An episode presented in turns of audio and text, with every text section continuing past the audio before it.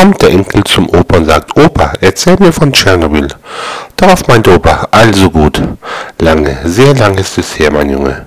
Und streichelt dem Kind zuerst den einen und dann den anderen Kopf.